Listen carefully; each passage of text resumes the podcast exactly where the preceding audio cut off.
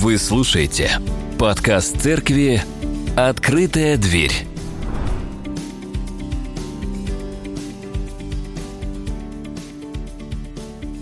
Отрывок из второго послания Петра, вторая глава с 12 по 22 стих. Я прочитаю его, мы в почтении, так сказать, его выслушаем. Да? «Они, как бессловесные животные – водимые природою, рожденные на уловление, истребление, злословят то, чего не понимают, в растлении своем истребятся. Они получат возмездие за беззаконие, ибо они полагают удовольствие во вседневной роскоши. Срамники и осквернители, они наслаждаются обманами своими, пиршествуя с вами. Глаза у них исполнены любострастия и непрестанного греха. Они прельщают неутвержденные души – Сердце их приучено к любостяжанию, это сыны проклятия. Оставив прямой путь, они заблудились, идя по следам Валаама, сына Васорова, который возлюбил мзду неправедную, но был облечен в своем беззаконии. Бессловесная ослица, проговорив человеческим голосом, остановила безумие пророка. Это безводные источники, облака и мглы, гонимые бурью. Им приготовлен мрак вечной тьмы.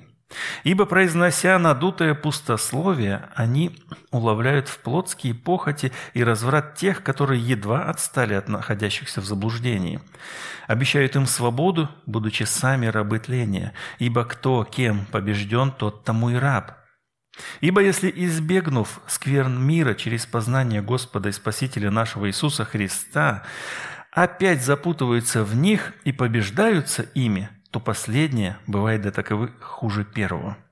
Лучше бы им не познать путь правды, нежели познав, возвратиться назад от преданной им святой заповеди. Но с ними случается по верной пословице «Пес возвращается на свою блевотину, и вымытая свинья идет валяться в грязи». В этом отрывке содержится очень важная информация для нас с вами, поэтому давайте мы детально изучим тезисы и утверждения апостола Петра. Какой контекст примерно? Церковь ранняя, она, наверное, как сборище людей только-только новообращенных, не совсем знают и понимают, как им поступать. И вот среди этих людей появляется некто, кто вроде бы как знает, как поступать. И вот они именуют себя учителями. Вот о них и идет здесь речь. Для того, чтобы нам понять и более точно это с вами увидеть, нам необходимо с вами заглянуть э, в начало этой главы, которую мы с вами э, сейчас изучаем. А мы слышали это здесь, с этой кафедры, были и лжепророки – в народе, как и у вас, будут лжеучители, которые ведут пагубные ереси и, отвергаясь искупившего их Господа, навлекут сами на себя скорую погибель. Я специально здесь выписал греческое слово, оно нам знакомо, и оно называется так – псевдопрофетай. Псевдо – очень, мы знаем, да, псевдо, используем даже, э, это ложь или вымысел. В данном случае ложь по контексту, то есть это были псевдо проф, проф, проф, проф, профитай – это пророки во множественном числе, то есть ложные пророки, ну, хороший перевод, лжепророки, да, так и у вас будут лжеучители, псевдодидаскалой. Дидаскал – это вот учитель. Ложные, вымышленные, ну, очень хороший перевод именно ложные учители, которые ведут и, похоже, он видит тренд и тенденцию. То есть он просто видит, что сердце его пасторское беспокоится не о том, что все в порядке уже, все устроено. Нет, он знает, что есть общины, которым он служил и которым служат другие апостолы. В этих общинах появились люди, которые вот-вот только с, с пути неверного свернули на путь истины, и они такие легкие в плане достижения кого-то, кто имеет нож за спиной – они легкая добыча. Поэтому он здесь сразу их предупреждает. У вас это будет, будьте готовы. И вот Петр – единственный автор из Нового Завета, который называет людей этих по имени. Он их называет псевдоучителя. Потому что примерно такой же смысл а, в послании Иуды мы с вами читаем, но он по-другому их называет. Он просто их называет, ибо вкрались некоторые люди. Возможно, он не знает, как их назвать. Издревле предназначены к всему осуждению, нечестивые, и это речь здесь полностью о лжеучителях. А Петр, будучи столпом и основанием истины, дает им конкретное название, называет вещи своими именами. И он очень ясно рисует будущее этих лжеучителей. Он говорит, что в растлении своем истребятся. И оборот, используемый Петром здесь, примечателен. Мы этого не видим, потому что в переводе мы видим просто слово «растление» и «истребятся». А сам Петр, он использует два однокоренных греческих слова – «втора» и «втейру», которые обозначают одно и то же – истребление – вот. То есть, как бы э, звучит это примерно так. В своем разрушении будут разрушены. У нас здесь с вами растление в своем истребятся, и растление как будто это одно, а истребятся это другое. А там одно и то же.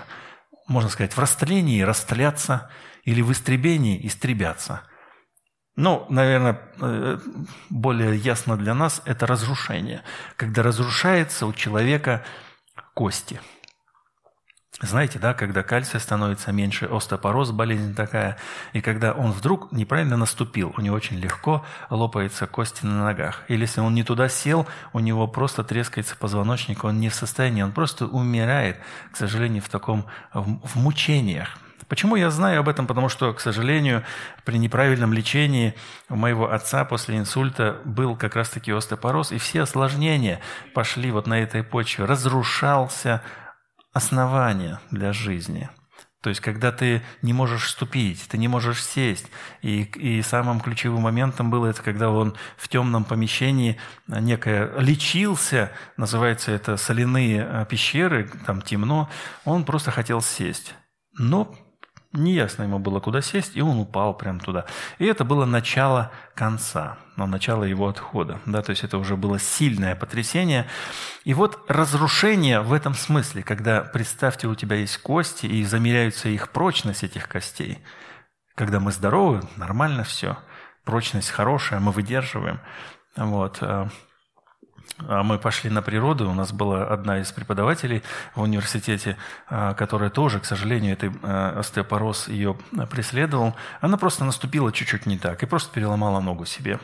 Понимаете, просто, просто шла, просто ступила немножко не так. Вот э, разрушение такого плана можете себе здесь представить.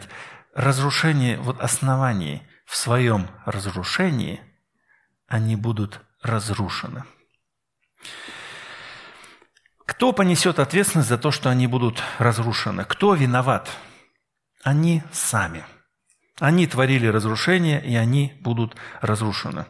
Он утверждает, что они получат возмездие за свое беззаконие.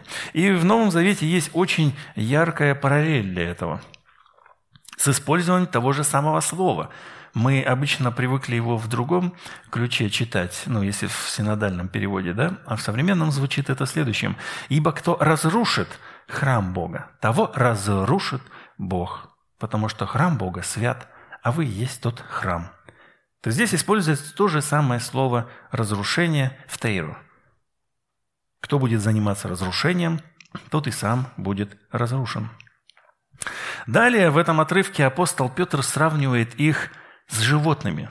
Он говорит, что они как бессловесные животные, водимые природою, рожденные на уловление и истребление. Это метафора. И в этой метафоре Петр подчеркивает то, что у животных есть инстинкты, и живут, и ведомы они именно этими инстинктами. И также у них есть предназначение. Рано или поздно, следуя своим инстинктам, животное попадет в прицел охотника.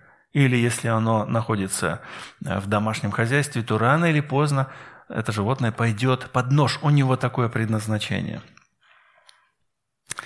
И немногим позже он их сравнивает еще с природными явлениями. Это безводные источники, облака и мглы, гонимой бурью, им приготовлен мрак вечной тьмы. Безводные источники, с чем сегодня можно это сравнить, чтобы нам было понятно, чтобы мы это пережили. Время покушать. Ты голоден, встречаешь столовку, приходишь в нее, готов заплатить, но там никого нет. Ты остаешься голодным. Столовка есть, кажется, что возможность покушать есть, но это обман. На самом деле все не так. Так и безводный источник. Путник, подходя к источнику, желает утолить жажду. Но там нет воды. Нет воды, способной оживить его и вернуть ему силы. Ну а если вспомнить слова Иисуса, которые мы с вами слышали неделю назад здесь в проповеди, «Кто верует в Меня, у того, как сказано в Писании, из чрева потекут реки воды живой» тот станет понятно, что такие люди, которые как бы должны быть источником, представляйте себе источник воды живой, но на самом деле там пусто, там нет ничего. Они не способны дать живой воды. Также он их называет мглами. Мглы – это туманы. В переводе это просто туман. И когда мы видим туман, он не даст нам дождя – он просто пройдет и уйдет. Ветер его прогонит и угонит, а, а, а земля останется сухой. Ну, может быть, сверху чему-то и достанется. Поэтому ты можешь увидеть, что идет, казалось бы, облако. О, в контексте еврейского народа давайте представим, или людей, э, которые живут на земле, которым необходим дождь, они видят как бы облако, и оно приближается. О, сейчас будет дождь. Нет, это туман, который прошел дальше. Что общее объединяет вот это безводный источник и туман? Это обман. Как получилось? Туман – это обман.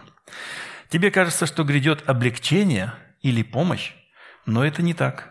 Именно такова суть лжеучителей, поэтому им приготовлен мрак вечной тьмы. То есть они создают иллюзию облегчения, выхода, потенциала.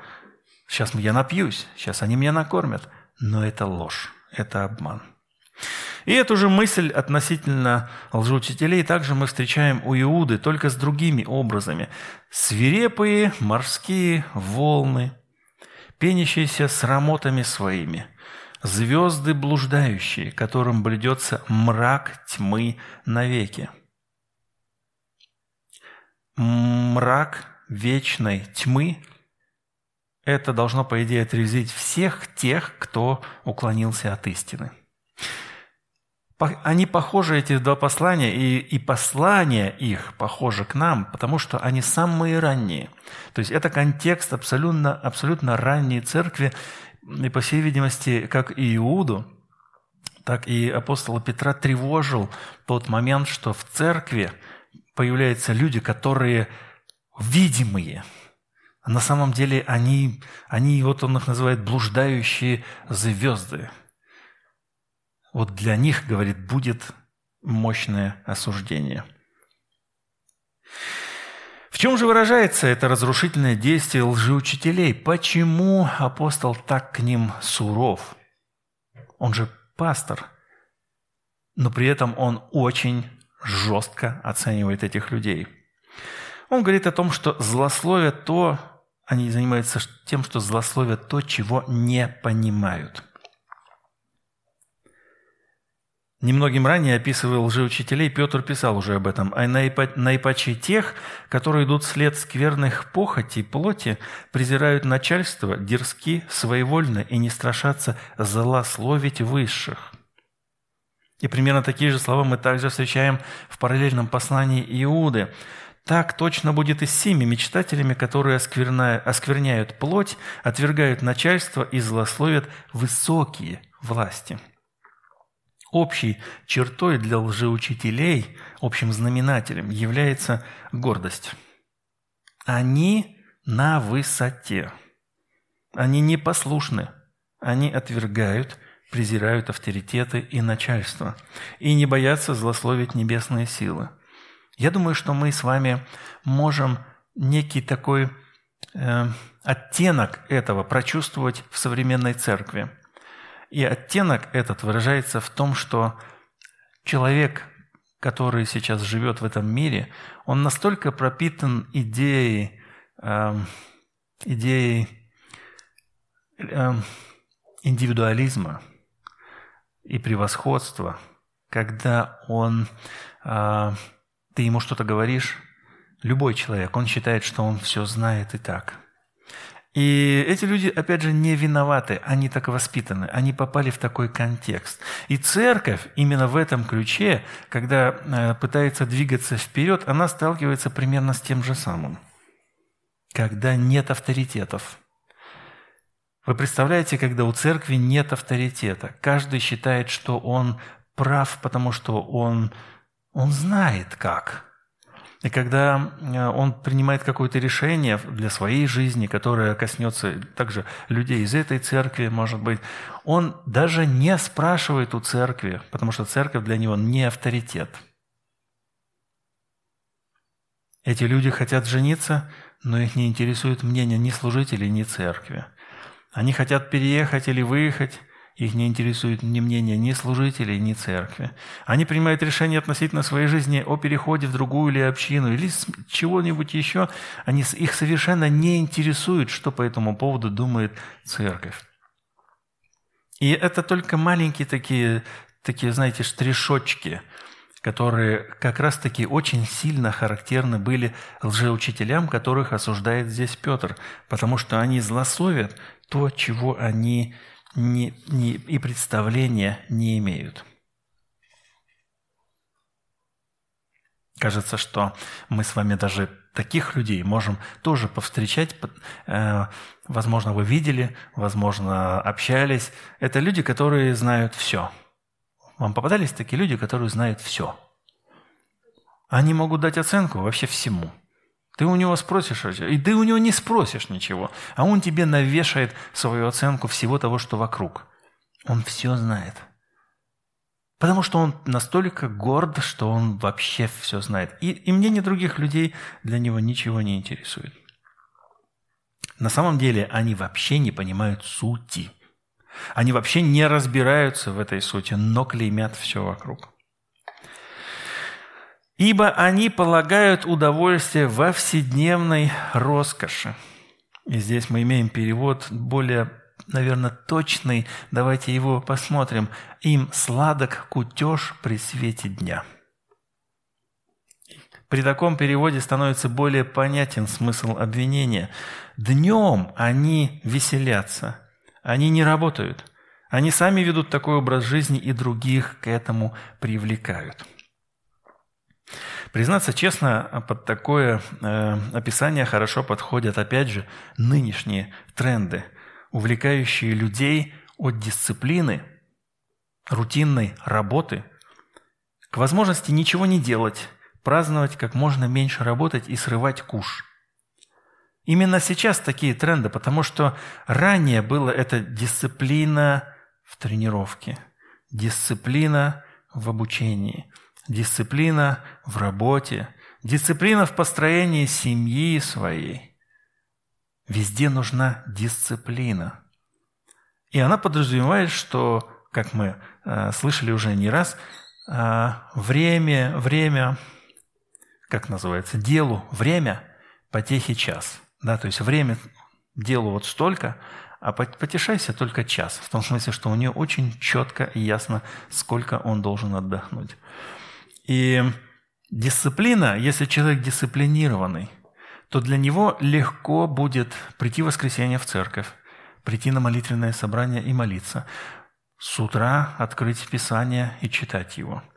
Молиться по тому списку, который он для себя составил. Пойти на работу и работать, и зарабатывать деньги, и содержать свою семью, потому что она вдруг появилась по милости Божией. Но тренды сейчас таковы, что люди сидят на диване и ищут, где можно срубить бабла сразу на год вперед и потом не работать и вообще ничего не делать. Это обольщение. Это обольщение потому что так, если и бывает, но только с теми людьми, кто дисциплинирован. Те люди, кто получает успех, они не являются теми, кто сидел на диване и к ним пришло счастье. Нет, они ножками взбивали масло, молоко в масло и выбрались из места, в котором они находились. Понимаете? А или лень – это серьезное искушение, которое исходит как раз-таки из этих лже, лжеучений, лжеучений, как можно жить. И мы с вами знаем, что те семьи, в которых муж верит в подобную ложь, эти семьи сильно страдают и мучаются в своей жизни, э, и дети, к сожалению, и родители, и жена, супруг, супруга.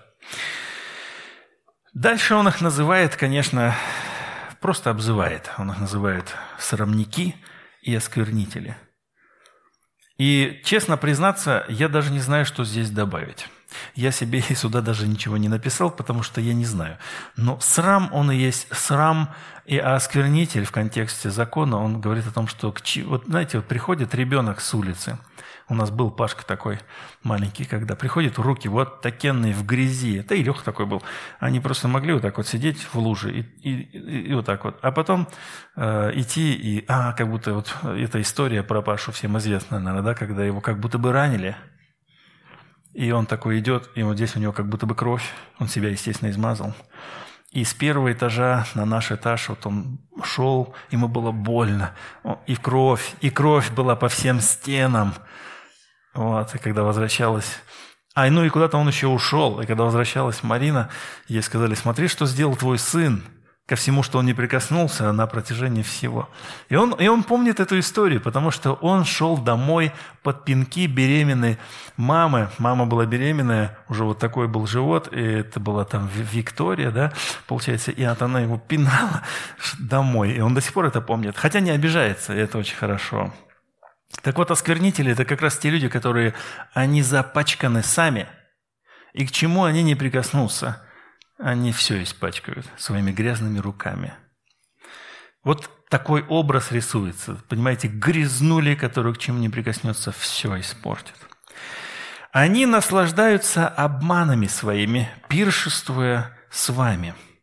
И знаете, здесь идет речь о трапезе Господней, в которой лжеучители принимают участие. Трапеза Господня. До 250 года примерно трапеза была полноценным застольем. Трапеза Господня – это когда они в церковью все усаживались и кушали, и праздновали это вместе – только после вот этих 200, э, ну уже в третьем столетии, она преобразилась в то, как мы сегодня проводим с вами служение с Евхаристией. Она уже получила определенный церемониал, где участвуют люди, э, священнослужители, и они э, берут хлеб, за него особенным образом молятся, берут вино, и, и таким образом немножко все поменялось. Но то, когда пишет апостол Петр, он пишет как раз-таки в контексте общины, которая усаживалась дружно. Понимаете, богослужение это проходило, скорее всего, в какой-то шумной, хорошей обстановке, где каждый мог бы что-нибудь рассказать. И потом они все вместе кушали. И в этом была любовь, когда они после этого могли друг друга еще и поцеловать, сказать «брат мой». И об этом также пишет и другой автор, это Иуда. «Таковые бывают соблазном на ваших вечерях любви, пиршествуя с вами, без страха уточняют себя. Это безводные облака, носимые ветром, та же идея. Безводные облака. Тот называет туманами, а это безводные облака. Осенние деревья, без плодов, опять же, да, бесплодные – дважды умерший, исторгнутый, и он тоже, короче, здесь разошелся. Вот такой контекст был с лжеучителями. И далее он пишет, что глаза у них исполнены любострастия и непрестанного греха. И здесь Петр очень резок, и в эту резкость хорошо перевел нам современный перевод. И знаете как? В глазах у них только проститутки и непрестанный грех – Да. Потому что их взгляд знаете, как взгляд полон. Вот здесь можно было хорошо перевести. И глаза полны проституток. Буквально так и звучит. Глаза полны проституток и непрестанного греха. И это не, не смешно. Это получается, что в раннее общении, да как в любое общение, просто находились такие люди, которые э, искали женщину, которую можно затащить в постель. И вот вы представьте себе церковь, в которой вот сидят такие люди, и у них в глазах, когда э, вы посмотрите, кстати, в глаза э, наших друзей азиатов, которые здесь работают – Моя жена родилась э, в Казахстане, а воспитывалась в, вы знаете, где, в, в Кыргызстане. И получается, что ей приходилось ходить в школу с ребятами, с мальчиками, которые вот из аулов там поприехали.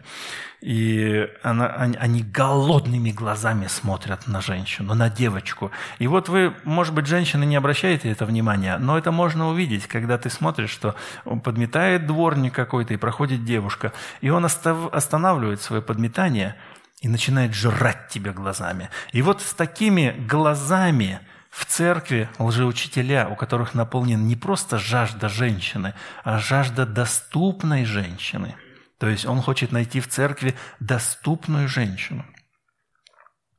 В этом проблема, потому что он-то свой. Он не мигрант, который приехал поработать, и ты понимаешь, что с ним, а он свой. И в глазах у него доступные женщины – они прельщают неутвержденные души. Сканируя свое окружение, они ищут тех, кто еще не тверд. Если таковых находят, то буквально здесь э, прельщают, но буквально звучит «заманивают в ловушку». Вы понимаете, что как интересно, что Иисус говорил, что э, будут у, э, вот эти люди в овечьих шкурах, да, то есть они, э, они вроде бы свои, но не хищники. И здесь получается, что он вроде бы свой здесь, но его задача поймать тебя. Но кого он найдет? Кого он поймает? Он поймает того, кто не тверд еще пока, который не совсем понимает, что. А таковых много. Церковь молодая, все сразу только что пришли. Еще мало кто утвержден, кто крепко стоит. И вот на таких охотятся эти лжеучителя. Заманивают их в ловушку. Свою мысль Петр развивает чуть позже, как они это делают, в 18-19 стихе. «Ибо, произнося надутое пустословие, это гордость, гордые речи, то есть они могут толкать. Вы встречали тоже таких людей, которые прям толкают? Они ну, они же все знают. Они всему дают оценку, и они готовы выйти на кафедру и вещать тебе все – и не только на кафедру. Если ты оказался рядом с их ощущением, что он тебе пропиливает весь мозг, потому что он тебя НЛП занимается. Они уловляют в плотские похоти и разврат тех, которые едва отстали от находящихся в заблуждении. Обещают им свободу, будучи самы, сами рабы тления, ибо кто кем побежден, тот тому и раб – только-только человек отбился от неверной толпы. Кстати, рабы тления – это то же самое слово в тейру – разрушение. То есть они рабы разрушения. И вот это слово «разрушение» здесь апостол Петр очень часто повторяет. То есть, по сути своей, лжеучитель и разрушение – чуть ли не слова синонима, потому что они рядом – только-только человек отбился от неверной толпы, от людей, находящихся в заблуждении, он попадает в замануху лжеучителей. Как? Ну, во-первых, они предлагают распутство. Они предлагают распутство. Давайте немножко поговорим об этом. Эти люди затаскивают в постель простодушных. Это высокий риск и мы не должны никогда сбрасывать его со счетов, потому что, потому что, к сожалению, мы с вами имеем слабую плоть. И мы читаем с вами о каких-то великих учителях, а потом лет через 15-20 мы читаем о том, что он переспал со своей секретаршей и развелся с женой и ушел с этой секретаршей. А был служитель, проводил какие-то огромные саммиты. Мы вот эти вещи с вами много раз встречали, к сожалению – И мы должны... Это не бодрствование. То есть эти люди не пободрствовали. И во-вторых, лжеучитель обещает свободу. Потому что они точно знают, что можно делать. Какую свободу. Конечно, это обман. Но, смотрите, однажды мой товарищ после моего благовестия заметил следующее. Он буквально сказал, ты знаешь, среди мировых религий самое тяжелое и обременяющее – это христианство. Она давит на совесть, делает виноватым. А восточные культы, сторонником которых он является, они делают человека свободным. То, что ты делаешь, естественно и нормально. Поэтому сегодня мы встречаем ЛГБТ-церкви, которые в свободе принимают это, оправдывая свой грех. Вот она, свобода. И именно эту свободу предлагают лжеучителя.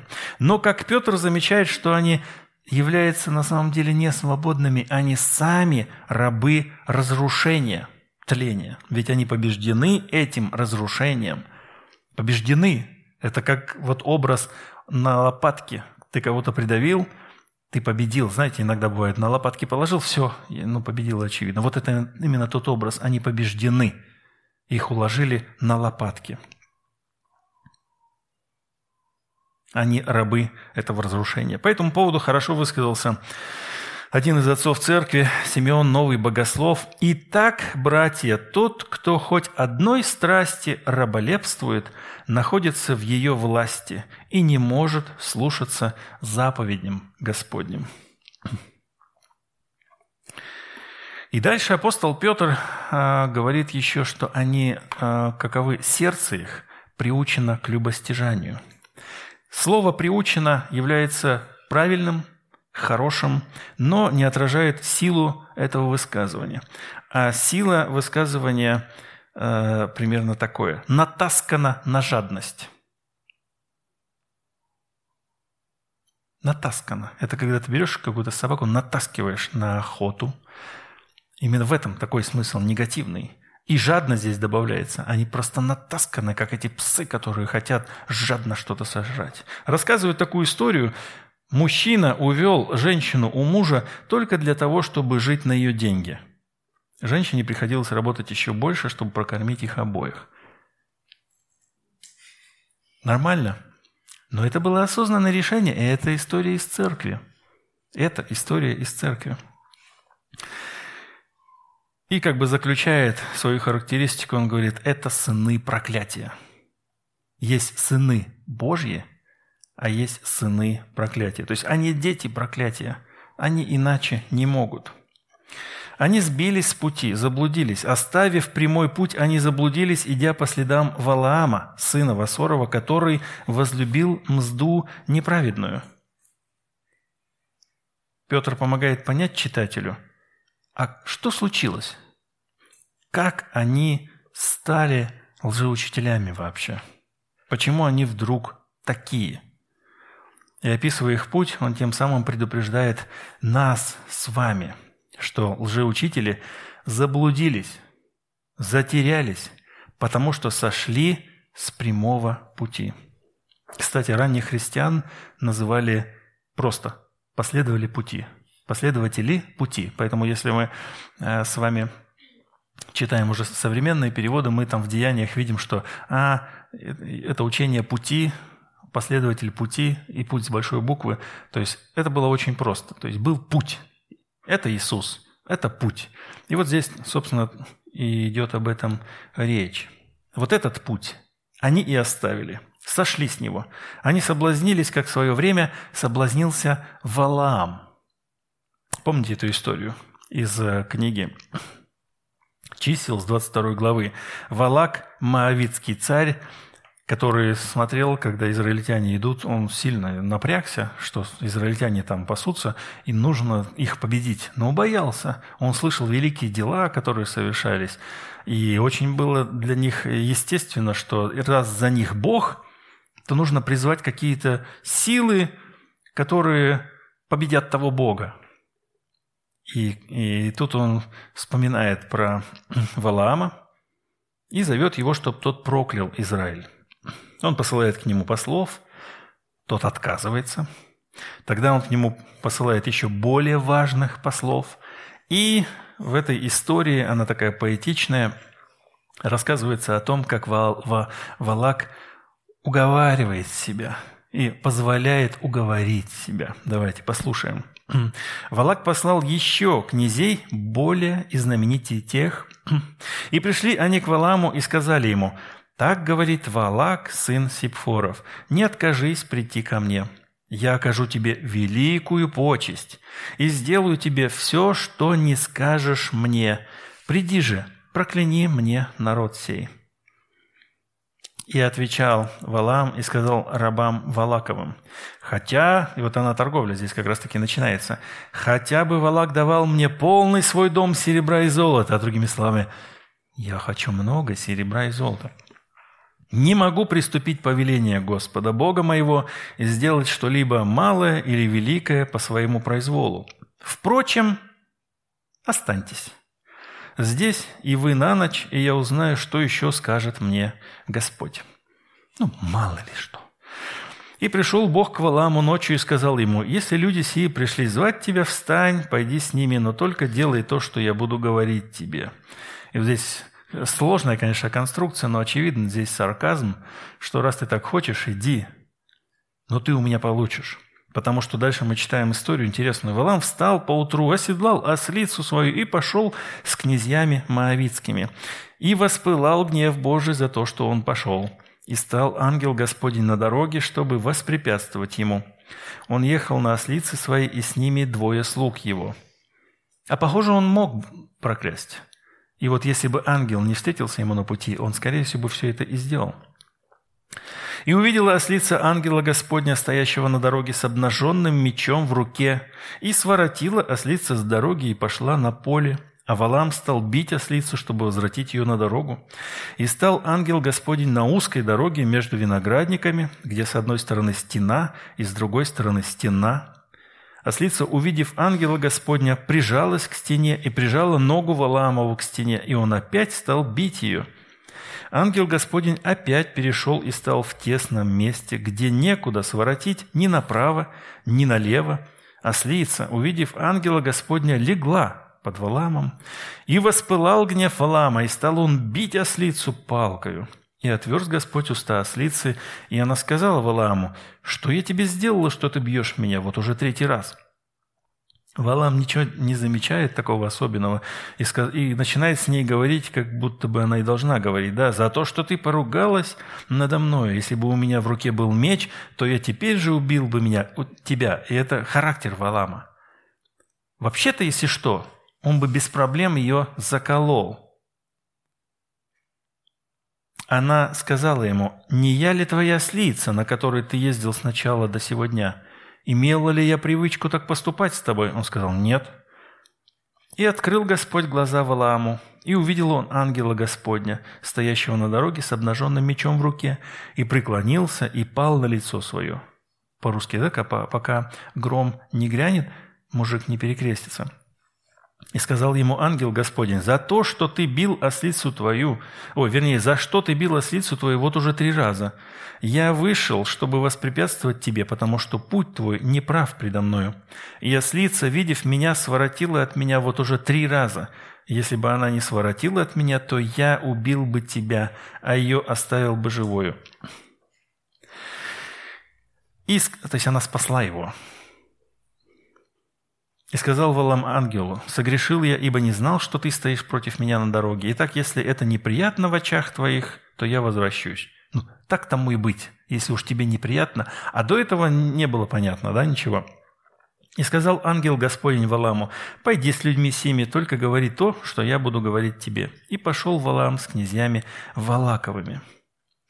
Валаму было ясно, что идти и проклинать народ Бога нельзя – но он дал себя уговорить. И вот здесь вот слово «побежден» хорошо подходит. Он дал себя уговорить и отправился в путь.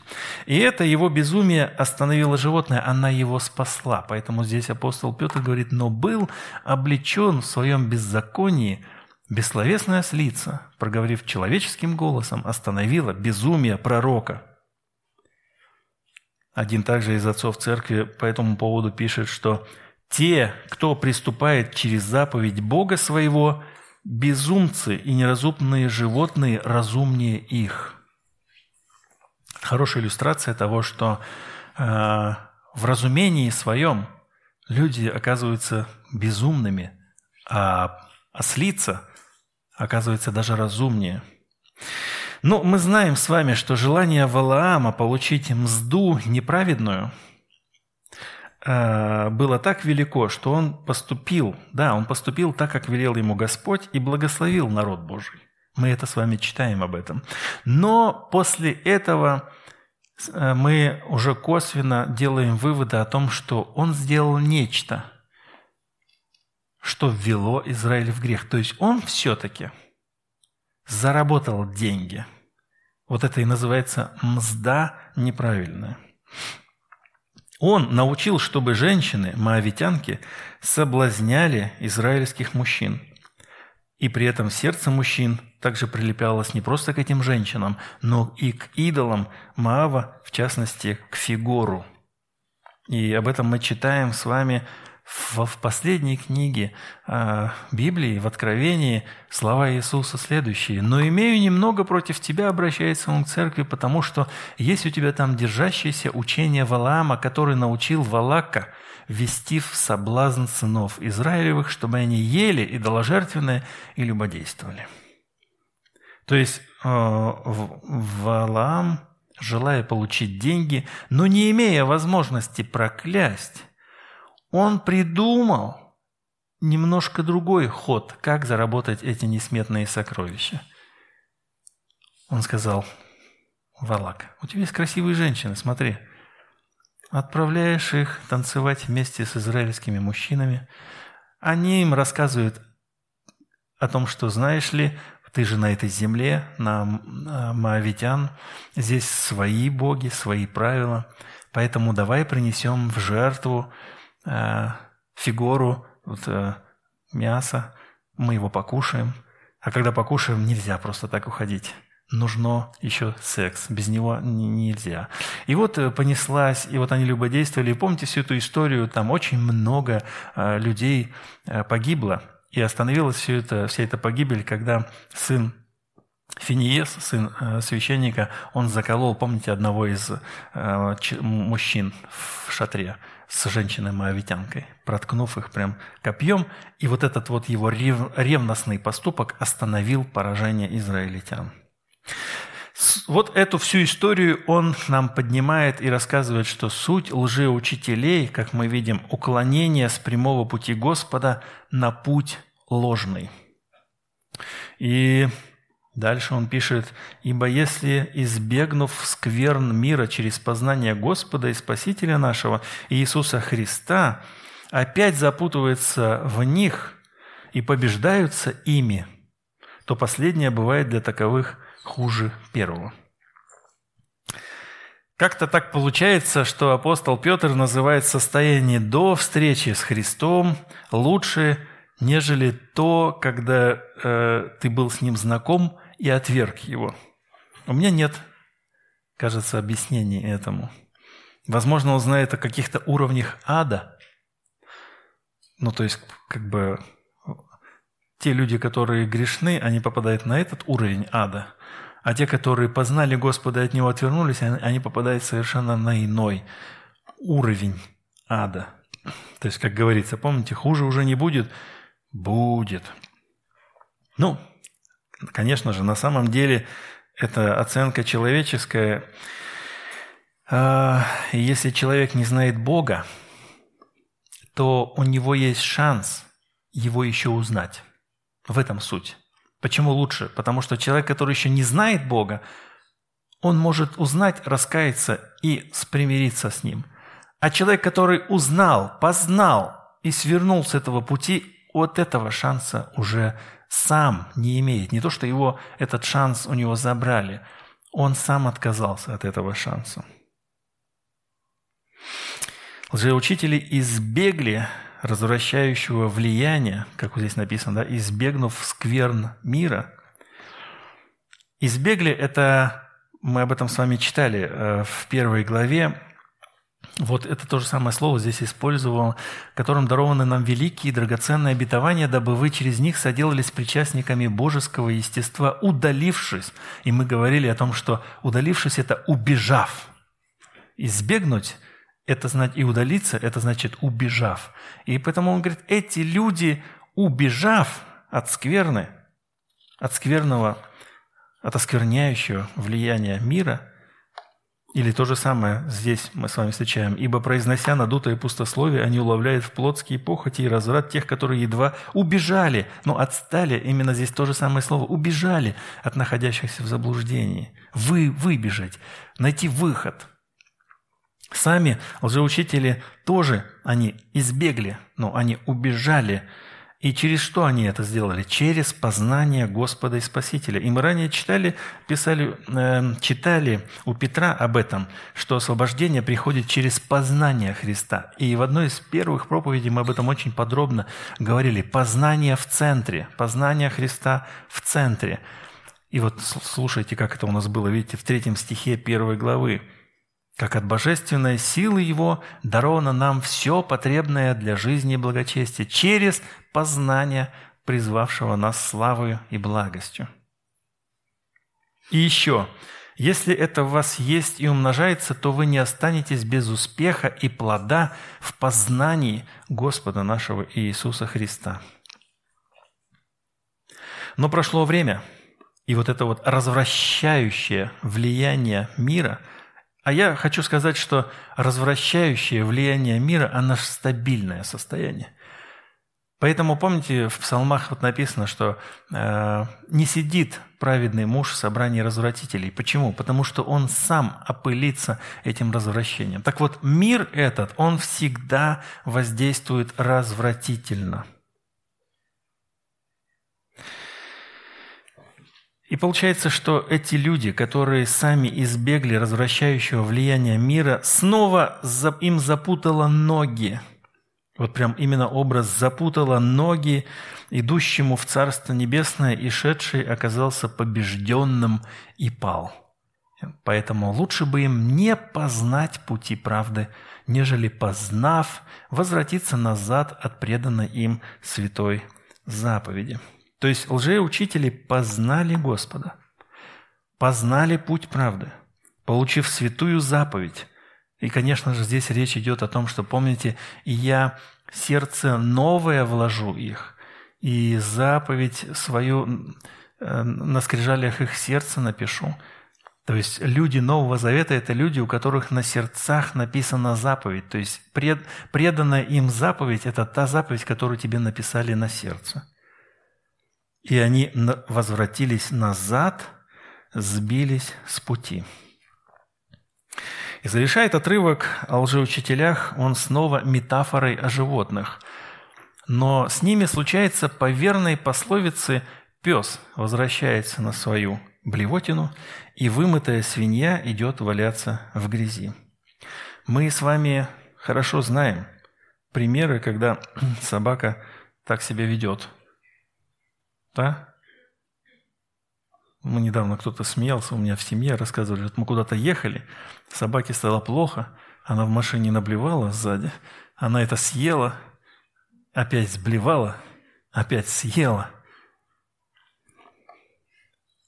И понятное дело, что свинья, если ты сделаешь ее чистой, она же опять пойдет в грязь, потому что это природа у нее такая. И вот здесь, на самом деле, апостол Петр указывает на нашу падшую природу. Это природа не только лжеучителей. На самом деле, это природа, это суть, как устроен пес и как устроена свинья. Да точно так же устроены и мы с вами. Не нужно думать, что мы какие-то сейчас другие. Это опасность и для нас. Почему важен для нас этот отрывок? Так устроены мы. Нам нравится вся эта грязь и похоть греховная – об этом так в свое время сказал Лев Великий. С большим старанием нужно остерегаться христианам, чтобы снова не были пойманы дьявольскими кознями и не запутались снова в тех заблуждениях, от которых отреклись. Ведь древний враг не прекращает, превращаясь в ангела света, повсюду расставлять силки обмана и чтобы любым способом разрушить веру верующих и нападать. Вот мы с вами встали на прямой путь, и наша задача быть верными и также идти путем познания Господа нашего и Спасителя Иисуса Христа. И вот о нашей ответственности за это также хорошо один из древних, из VI века, э, Максим Исповедник так высказался. «Можно найти много людей, обладающих обильным ведением, и однако наподобие свиней, валяющихся в грязи плотских страстей. Ибо сначала, породев немного об очищении души и обретя ведение, а затем, перестав родить, об этом они уподобились Саулу, который, удостоившись царства, повел себя недостойно и со страшным гневом был свержен с престола. Прочитав это, этот весь отрывок, изучив его детально, мы с вами точно не должны расслабляться в том смысле, что ну, я же однажды помолился молитвой покаяния, и Бог меня простил, поэтому я прощен однажды, прощен навсегда. То есть это вещь хорошая, прощен однажды, прощен навсегда.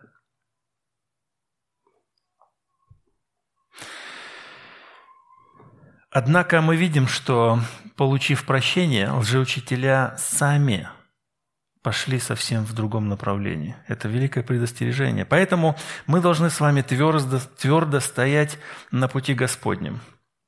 Самому не становиться соблазном и оберегать других от этого.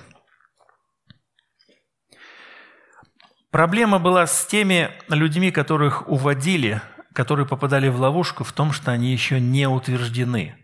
Поэтому наша с вами задача изучать основы веры и твердо стоять на нем, чтобы никто не смог нас сбить с пути, каким бы это, чем бы это ни было.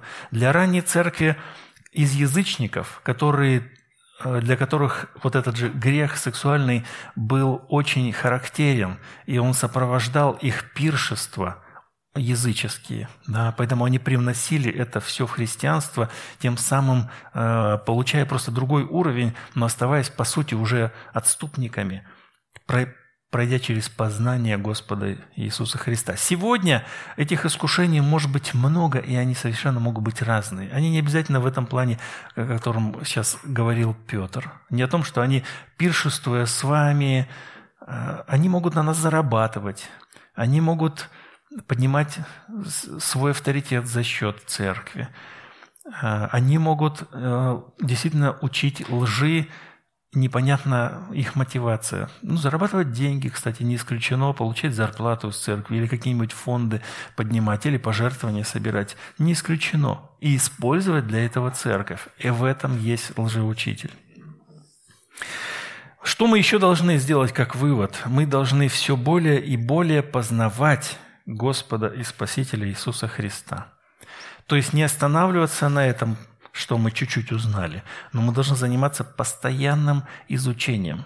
Поэтому очень важно читать Библию, о которой мы с вами говорим. Поэтому очень важно читать духовную литературу выверенную. Поэтому очень важно приходить в воскресенье в церковь и слушать проповедь, делиться мыслями, уточнять, на твердом ли ты пути, верно ли ты стоишь. И всегда держать в сознании своем, это очень важно, и запомните это, а, что мы можем споткнуться, что мы можем быть побежденными. Поэтому мы должны с вами жить в надежде на силу Господа в этой борьбе. То есть скверны мира всегда будут пытаться обволочь наши ноги, чтобы мы споткнулись на пути в Царство Небесное. И мы не должны с вами думать, что да со мной ничего не произойдет, я красавчик вообще. Библию не читает – не молится, в церковь не ходит, но он красавчик.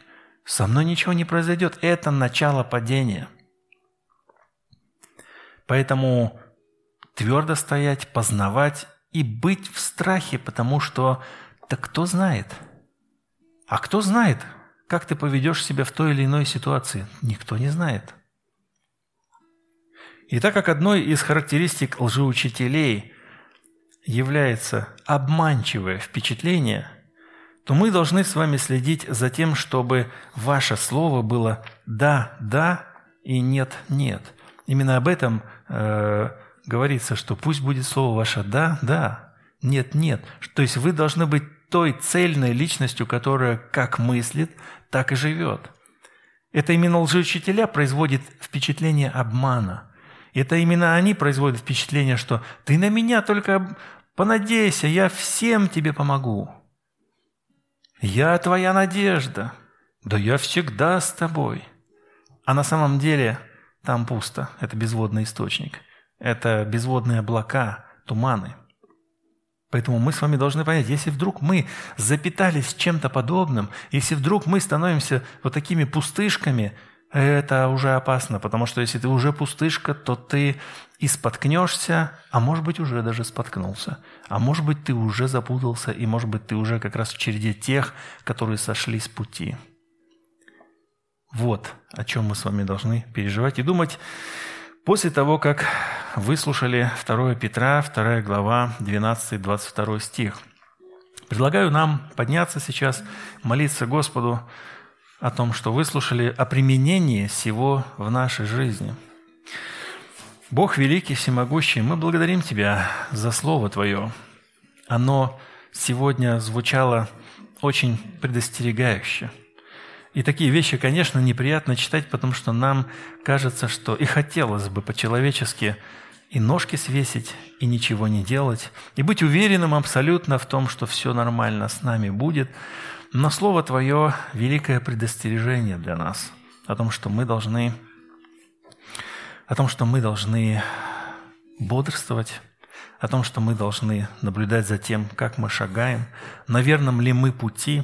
И сейчас, пока мы об этом говорили, Господь, и в ближайшие минуты мы будем приступать к трапезе Твоей, пожалуйста, испытай сердца наши, проговори, не на опасном ли мы пути. Если шагнули куда-то не туда, то Ты верни, Господь, обличи, исправь. Для этого мы сегодня здесь, для того, чтобы слышать Твой голос в собрании святых для того, чтобы отказываться от неверных действий и неверных поступков. Благодать Твоя пусть будет с нами. Освободи нас, Господь, укрепи нас и даруй нам, Господь, милость свою. Аминь.